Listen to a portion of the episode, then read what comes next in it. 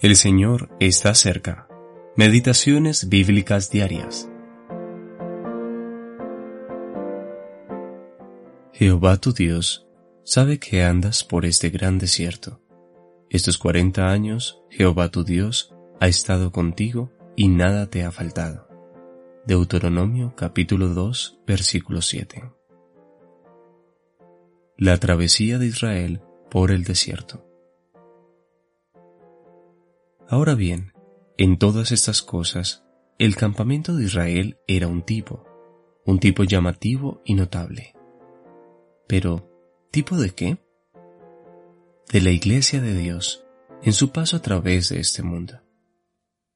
El testimonio de la escritura es tan formal al respecto que no da lugar a la imaginación. Ver 1 de Corintios capítulo 10 versículo 11. Podemos pues acercarnos y contemplar con vivo interés este maravilloso espectáculo y tratar de sacar de él las preciosas lecciones que son tan eminentemente aptas para enseñarnos. ¿Y qué lecciones? Veamos aquel misterioso campamento en el desierto, qué separación de todas las naciones del mundo, qué absoluta dependencia de Dios, total dependencia no tenían ni un pedazo de pan, ni una gota de agua aparte de la que recibían día tras día de la propia mano de Dios. Cuando por la noche se retiraban a descansar, no poseían ni una pizca de provisión para el día siguiente. Pero Dios estaba allí, y a juicio de la fe no se necesitaban nada más. Estaban obligados a depender enteramente de Dios Tal era la única y gran realidad. La fe no reconoce nada palpable, nada visible, nada verdadero fuera del Dios vivo, verdadero y eterno.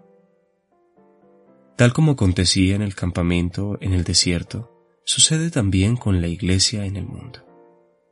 No había una sola necesidad, un solo caso imprevisto, una sola carencia, de la índole que fuera, para las que la presencia de Dios no fuese una respuesta enteramente suficiente.